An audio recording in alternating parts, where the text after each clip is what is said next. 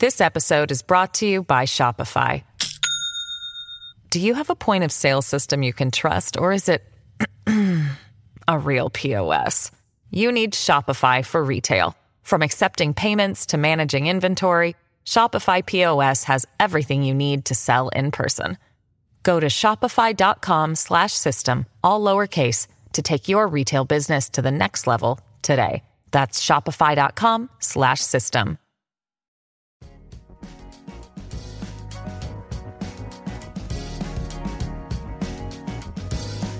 Al día con Tribunito por la mañana. A continuación, la actualidad informativa nacional e internacional este 20 de septiembre del 2022. Junta nominadora elige junta directiva presidida por Mario Urquía. El abogado Mario Urquía fue elegido como el presidente de la Junta Nominadora de Aspirantes a Magistrados de la Corte Suprema de Justicia. Urquía fue electo mediante un sorteo por parte de los representantes propietarios y suplentes que conforman la Junta Nominadora y que quedó juramentada el pasado 14 de septiembre por el Congreso Nacional. El ahora presidente de la Junta Nominadora es el representante del Colegio de Abogados de Honduras y su designación se llevó a cabo mediante un sorteo público. Asignan nueva fecha para el juicio de Juan Orlando Hernández en Estados Unidos.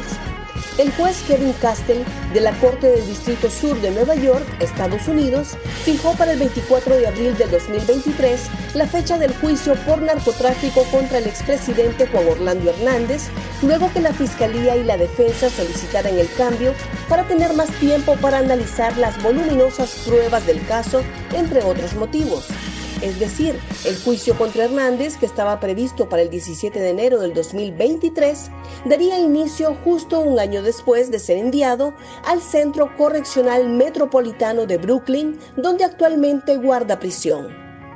21 fallas más podrían activarse con lluvias igual que en la Guillén. Las tormentas mantienen en alerta a las autoridades de la Alcaldía Municipal del Distrito Central ante la urgencia de evacuar a más personas en la zona de desastre de la colonia Guillén y el inminente riesgo en otras zonas capitalinas donde se han detectado 21 fallas geológicas más. Tras varios días de deslizamientos en la colonia Guillén, ya suman más de 2.000 personas desalojadas de sus viviendas y se trabaja de forma coordinada con personal policial y de las Fuerzas Armadas para la evacuación de unas 70 familias cuyas casas se ubican en ampliaciones de la falla de ese sector. El alcalde capitalino, Jorge Aldana, advirtió que en el resto de la ciudad también hay 20 puntos que hoy no están activos, pero las lluvias han sido intensas y fuertes y así como pasó en la Guillén, de repente puede pasar en otro lado. This episode is brought to you by Shopify.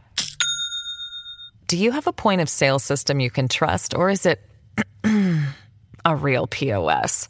You need Shopify for retail. From accepting payments to managing inventory, Shopify POS has everything you need to sell in person. Go to shopify.com slash system, all lowercase, to take your retail business to the next level today. That's shopify.com slash system.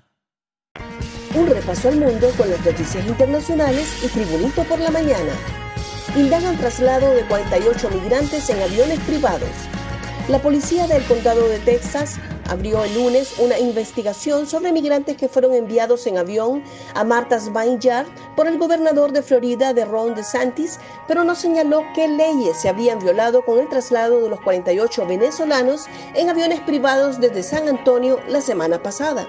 El jefe de policía del condado de Bexar, Javier Salazar, un demócrata electo, calificó los vuelos que partieron de su ciudad como una manipulación política, pero señaló que hasta el momento los investigadores únicamente han hablado con los abogados que representan a algunos de los migrantes y no identificó a ningún posible sospechoso que pueda enfrentar cargos.